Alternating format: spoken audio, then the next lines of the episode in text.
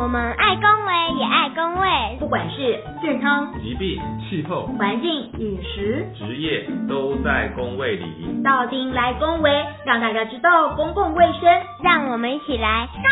维更健康。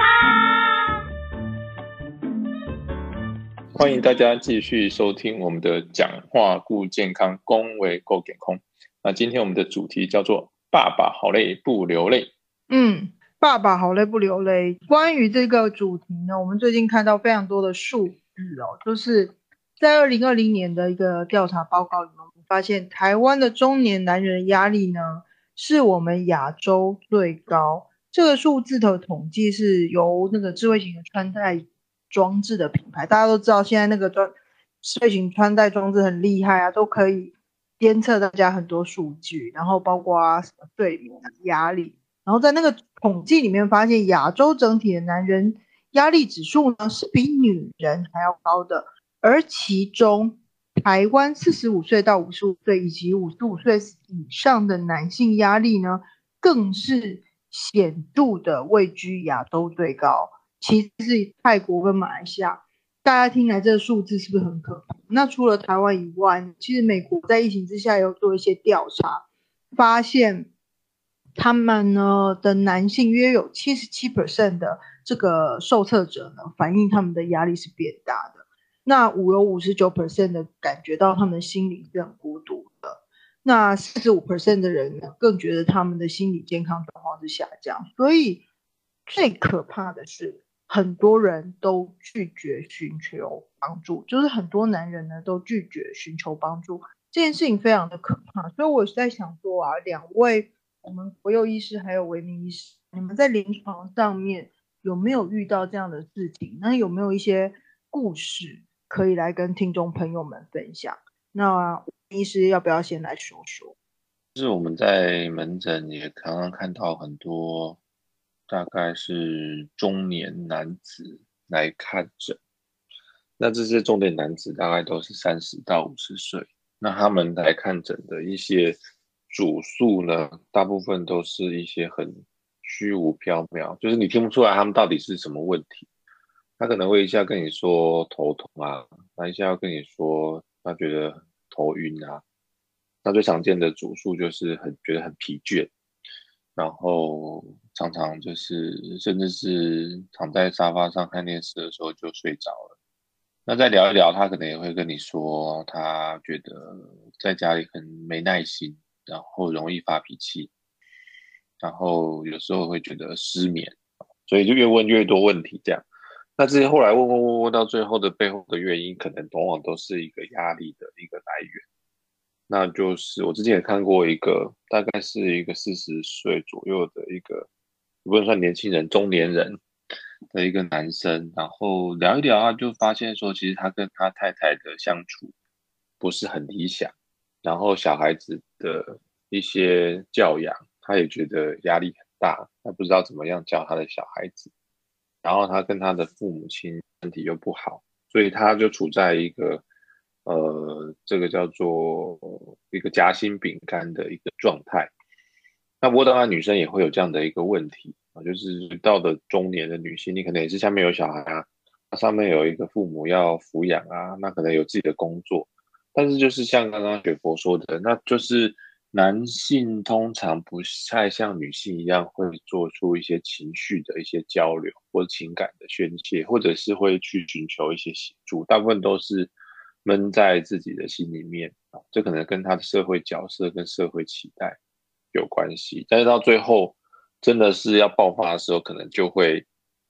用一些身体的不舒服来爆发，最后就觉得可能他就会。啊，变得说很焦虑，或者是啊，甚至是有一些忧郁的一些倾向。所以我觉得就是在这个年龄的，特别是男性，其实他们是受到社会很大的一个期待，那也自己自然而然也多了很多的一个压力。其实啊，男性虽然其实我们在门诊中，其实大部分看的这些不舒服的，或是有些呃。抱怨身体症状，其实我觉得还是以女性居多，因为女性的健康意识还是比较高。那男生通常我就不太注重自己的一些身体的问题啦。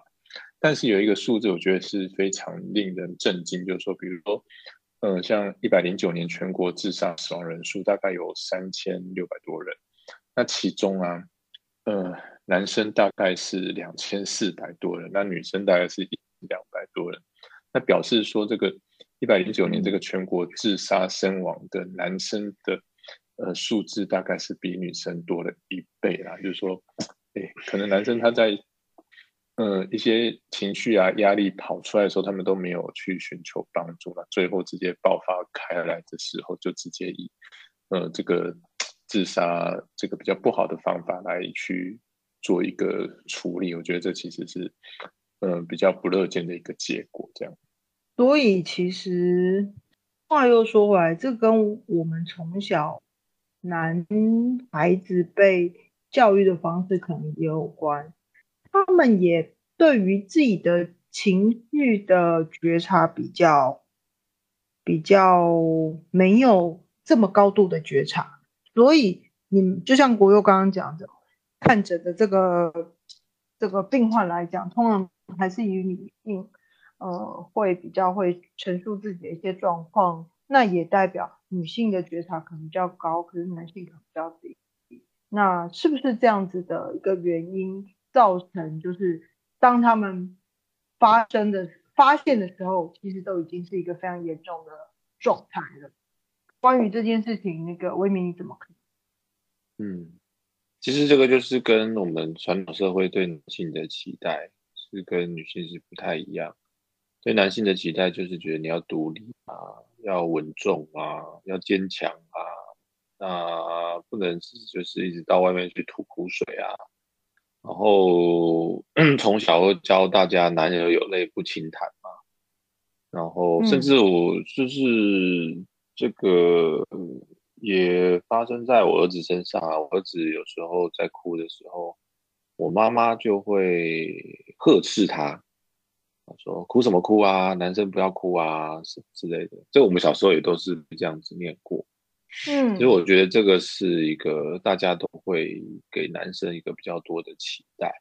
然后在在人际关系上面，其实也是会不一样嘛。像我们在同学，在国中、高中、大学都会发现有这样的情况，女生就会呃吱吱喳喳，然后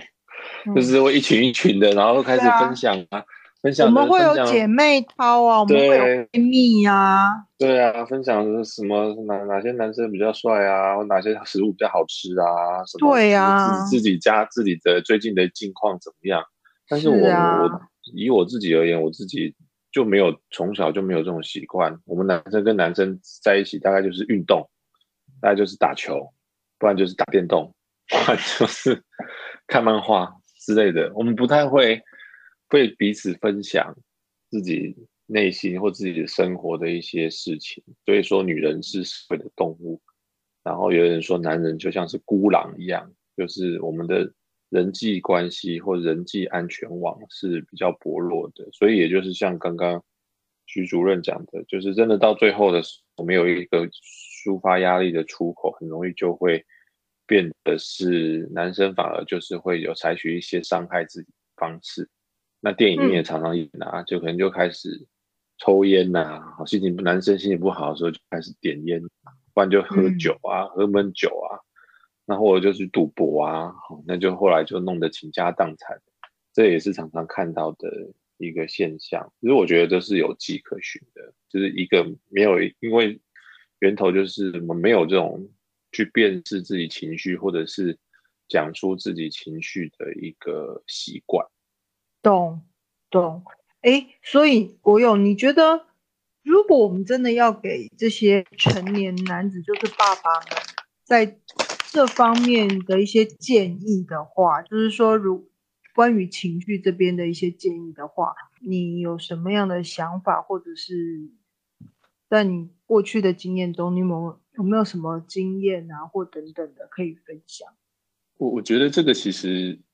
老实讲有点困。那就比如说以我自己来说啊，就是哎，你遇到一些问题或者是一些情绪上的一些呃不开心也好，生气也好，我常常就是习惯就是哎放在心里，然后不讲出来，然后就是自己哎去沉淀啊，去想出解决方法之后，哎，过一段时间可能就会比较好。那这这这这件事情也其实其实一一直被我太太去做一些抱怨了，就说哎，你怎么有事放在都心里都不讲这样子？正想问你这个问题。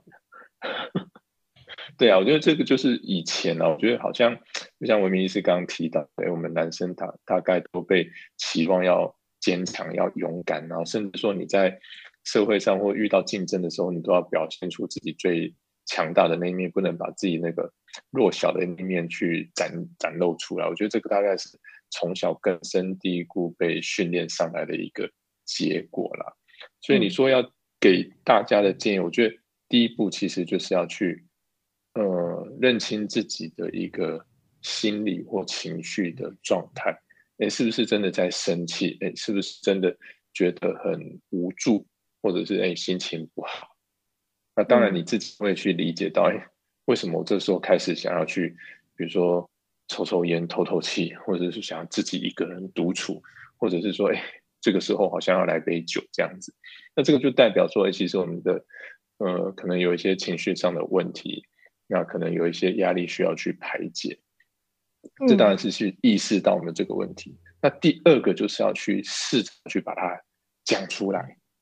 就你要你要把这个问题，嗯，找一个对象去，呃，诉说，然后这样子才会有一个，呃，不管是支持也好，或者是说你有一个情绪的出口。那不管你讲的那个对象会不会给你一些比较，呃，有帮助的建议，我觉得。第一个能够把它讲出来，才是一个呃面对自己情绪一个很重要的一个步骤。这样，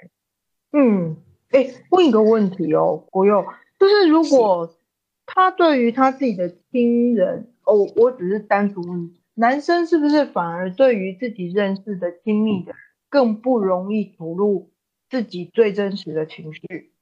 会不会我觉得需要练习，或者是说需要去沟通，或者是去慢慢去调整两个人相处的一些方式啊。那我就在以前就是一个比较感觉是一个比较闷的人呐。在结婚也这么多年了，就是慢慢在相处过程当中去找到一个比较好的一个沟通的方法。像我比如说，哎，你跟我我跟太太可能中间有一些。呃，意见不合啊，不愉快的时候，可能就会选择闭嘴，或者是去逃离那个现场。但是我太太她就是一个比较会愿意讲出来的人，然后她就会说：“哎，你怎么心里有事情都不讲这样子？”那当然，在持续的沟通之后，哎，反而会慢慢的去建立一个呃愿意去讲出来的一个模式。我觉得这个会比较有助于两个人关系的一个。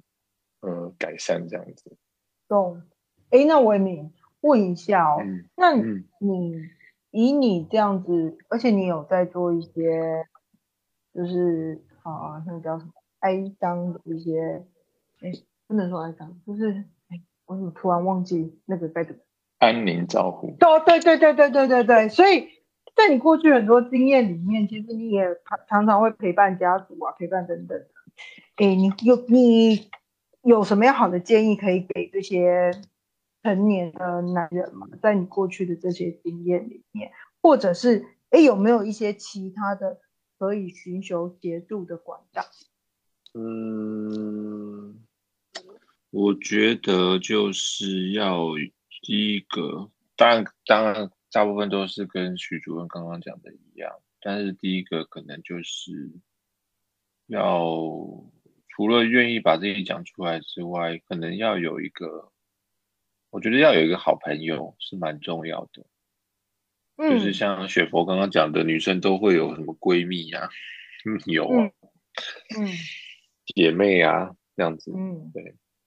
那这个对象对于男人而言，可能不是不一定是太太，不一定是父母亲或兄弟姐妹，也可能是，而可能是一个好朋友的一个角色。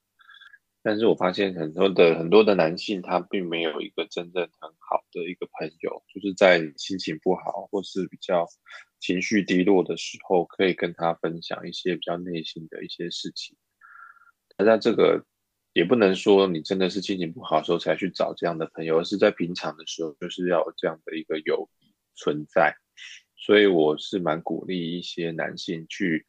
当然也不用很多啦，大概其实就是一两个、两三个，去经营一下这样子的一个比较深刻的一个友谊。那他不需要呃常常去做一些呃什么吃饭聊天啊，但是在有需要的时候，他就可以听你讲一些比较深入的话题。其实我觉得是蛮重要的。嗯嗯，那。呃，我知道，就是关于咨询部分，是不是政府也有一些咨询的管道有吗？还是比如说类似像张老师，因为我对这一块实在太陌生，我不知道两位对这件这个咨询的管道你们熟悉吗？就是张老师是不是所有的人如果在心理有问题？就是有一些自己有觉察一些状况的时候，其实都可以进见张老师去做一些咨咨询。徐主任，你知道吗？是啊，就是像我们有一些情绪上或心理压力上的一些困扰的时候，其实张老师本来就是一个免费的一个咨询的一个专线啦。但是我觉得，其实很多的一些情绪啊、压力的问题，他有时候一开始他的表现，就像我医师刚提到的，他可能会用嗯睡不着。或者是一些呃心悸，或者是一些胸闷的这些不舒服的方式去表现。那所以有些人他一开始并不会认为说，哎，我我有什么情绪的问题，或我有一些压力上的一些困扰，我就会去一直去呃寻求医疗上的协助。那这个时候，我觉得呃，像我们家科医师就常常会习惯呃，在听到这些我们所谓的身心症状的时候去。再去多问一些有没有背后的一些原因啊，一些情绪的问题啦，一些压力的来源。那我觉得这是在有身体不舒服去就医的时候，可以呃透过一个医师的更深一层的关心，去找到一个问题的根源。那其实现在有很多的呃心理智商或是一些心理治疗的一些专业都越来越多。那这些专业不不会说，哎，一定是要去看精神科医师才会给你一些什么样子的一些呃评估或治疗。那这些有时候他们就可以直接去找这些心理智商去做一些呃沟通，或者是寻寻求一些协助这样子。嗯嗯，我有找到一个，就是除了刚刚徐主任讲的张老师专线以外，卫福部有一个男性关怀专线。叫做零八零八零零零一三九九九，它是民国九十三年设立的，然后委由社团法人中华沟通分析协会办理，每天早上九点到晚上十一点，免费提供线上咨询服务，已经有二十几万的男性有打电话进去。还有统计哦，就是打电话进去的年龄层大概都是在三十岁到五十岁，也就是我们刚刚讲的一些分析的一些例子。大部分常常求助的是婚姻问题，再来是情绪或者是法律问题。那也有一些打电话进去的人会有一些家暴的状况。所以其实如果是男生的话，然后你真的是有刚刚讲这些婚姻问题啊、情绪问题、法律问题，其实也可以用利用这个男性关怀专线。嗯，了解。那最后我想问一下，就是我们刚刚讲到一件事情，就是男性有男儿有泪不轻弹这件事情，就是从小教育这样子，呃，而久而久之形塑起来的一个被压抑的个性嘛。那如果两位也都是父母，哎，只是国用没有儿子，好，算了。总之呢，就是你们对于父母在教育子女上面，呃，你们有没有什么建议？尤其是在幼儿或青少年阶段，你们有没有什么建议可以给一些父母？关于这个部分，会让这个小孩子未来在情绪上面比较容易处理。那个魏明，你要不要先来说说？那其实这个确实是要从小培养的。那我觉得我自己的方式就是说，那从小就是跟我的儿子来让他来学习什么是情绪的问题。所以当他有情绪的时候，我就会去反映他目前的情绪啊。比方说他现在是在暴走啊、大吵大闹的时候，我就会跟他说：“哦，看起来现在很生气哦，是不是想要玩玩具啊什么的？还是现在很难过啊？还是现在觉得还是大家都很讨厌啊？”就是一直就一个就这样讲。这个我大概一岁多就会开始做这件事情，那你就会发现小朋友对情绪的。也不能说敏感度，就是他至少知道他现在会经历什么样的情绪。所以我记得有一次，有一年过年的时候，就是我们在我们过年都会做一些年菜嘛。然后我只觉那时候两岁多，他不知道为什么就是在厨房，就是他也很想要自己去，他也想要就是做那些那些材料啊，要切什么之类的。然后我们当然是不准他去弄那些刀子什么的，他就非常的抓狂，就开始。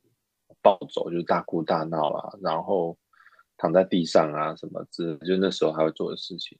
然后他突然就讲了一句说：“我现在很生气。”就把我吓一跳。就是其实两岁多的小朋友就可以去讲出他的一个情绪。那我觉得这个真的是要从小培养。那他如果小时候就开始对自己情绪有理解，会注意到自己的情绪，那说出自己的情绪，那直到长大是他真的开始经历真的很多很多。各式各样的情绪的时候，他就会比较可以去处理自己的情绪，那就找到一个抒发的方式。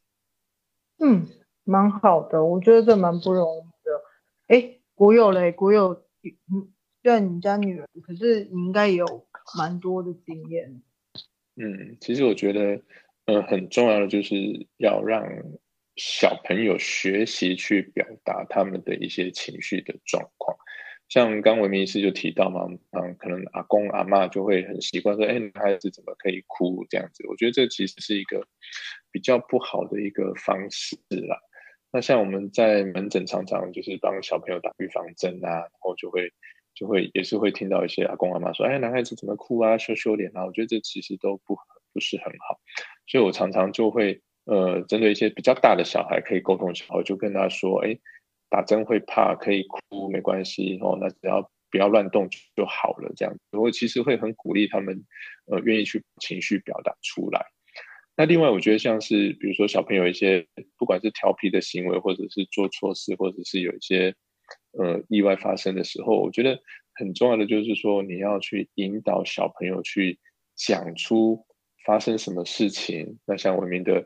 小朋友，他就是说他会很生气，我觉得这个。是很重要，就是说你要知道，就像我开始讲的，你要知道自己的情绪是什么，你可以表达的出来，然后你才能够学习怎么去应付自己的情绪，怎么去调试自己的情绪。所以我觉得第一步就是，呃，适当的把它讲出来，那这个是很重要。那再来才是说，哎，你遇到这样子的一个问题，不管是困难也好，压力也好，或这些让你心里不舒服的事情。你讲出来，你愿意面对之后，你才会去找出说，哎，可能背后的问题背后的原因是什么，你才会呃有力气，或者是说你有呃一个呃态度可以去面对它，或者是去应付这个事情，这样子。嗯，就是其实你那个力量才会回来，应该这样子讲，对不对？对对，我觉得这个还蛮重要。就是其实有时候，呃，示弱并不真的代表自己之弱，而是我觉得有些时候应该算是一种臣服的力量。就是你有臣服，你才又拿到呃更多的力量，而那个力量才足以让你去面对下一个挑战。我觉得是这样，这是我自己的，这我这是我应该说是我自己个人过去的体会啦。对，所以。我也老实说，刚刚国佑讲的，就是男生不愿意把自己的情绪讲出来。老实说，有时候我也会这么觉得。我就明明觉得我老公心里有些话，或者是就是有怪怪的，可是怎么问他，他就是不讲。然后或者是他就说没有事。那其实，嗯，这个站在另外一半的的心情会是老实说，就是我其实多半是担心，所以。有些时候我也觉得，嗯，男生愿意把自己当下的情绪，或者是他真正的体验是什么说出来，我觉得是一件蛮重要的事情，因为唯有你很真诚的面对，然后说出来，往往我觉得会找到一个更好的出口跟方式。嗯，这是我个人的心得。好喽，我觉得我们今天节目应该差不多都讨论到这里。那我们今天是不是先请我们的维明医师帮我们总结一下今天所说的呢？嗯，我发现今天没有 Coco，好像气气氛有点沉重。对呀，又讲到心理这个事情，然后就越讲越沉重。好啦，最后一趴交给你了。好，我们今天讨论的是这个哦。爸爸好累不流泪的这个主题，所以开始我们讲到的就是台湾的中年男性压力指数是啊，根据这个一些健康数据的调查是亚洲最高，特别是四十五到五十五岁的男性的压力。那也有一些统计说，其实男性呢，在这个疫情期间呢，呃，七十七 percent 呢，反应压力会比别越来越大。那十九 percent 就觉得好像被孤立，有四十五 percent 觉得自己心理健康是下降的，所以其实，在中年男性都会遇到这个压力很大的问题。那后来就是许主任跟我也分享了我们一些临床的经验，那确实是在中年男性，他们有很多的压力的来源，可能是工作，可能是职位，可能是小朋友，可能是。婚姻可能是父母亲，可能是经济等等等，那怎么办呢？给大家一些建议。所以徐主任也提出了一些，就是要让这些男性尽可能去试着说出自己的一些问题，那把这些问题可以具象化。那其实说也不一定是真的说，一定可以用写的，或者是可以用各式各样的方式去抒发出自己一些负面的情绪，是很重要的。那我的给的一些建议就是，我觉得中年男性应该要去维持一两个或两三个一些真正很好的一些朋友，让你在真的真的是情绪不好的时候，可以有另外一个除了太太啊或者是家人们的另外一个管道。那那个朋友不是只是酒肉朋友而已，是真的可以抒发内心事情的一些好朋友。那最后呢，我们也是希望就是父母亲在教育子女上面，可以从小开始。尽可能的不要灌输一些就是男儿有泪不轻弹啊，或者是男生不能哭的一些哦比较不是这么正确的观念，而是希望大家都是可以从小呢就教导我们的小朋友怎么样去认识自己的情绪，说出自己的情绪，那也乐于去分享自己面对到的一些问题跟困难，这样子他长大的时候才不会变成一个很硬。都不太敢去讲的一个男生，那反而最后会变成内伤，甚至会出现一些呃去自伤或者是自残的一些行为，都是很可惜的。所以希望那个爸爸可以越来越健康，那男人就不会越来越命苦，男人也可以找到很开心的他的这个中年的一个生活，这样子。嗯嗯，对，我觉得真的非常的重要。好，那我们最后还是要呼吁各位听众朋友呢，要记得给我们五星评价，然后最重要是帮我们分享出去，让大家知道我们讲话顾健康，恭维勾给空的节目。那我们今天节目就到这边喽，虽然找了 Coco，诶，没有那么欢乐，对吧？又再加上我们今天这个主题真的有点，嗯，紧张，不是。嗯，对，所以呢，好，那还是欢迎大家记得要，呃，就是要那个要订阅我们的节目，这样子我们马上有新的节目出来，各位就会知道。那感谢各位今天的收听喽，那我们今天节目就到这边，拜拜，拜拜拜。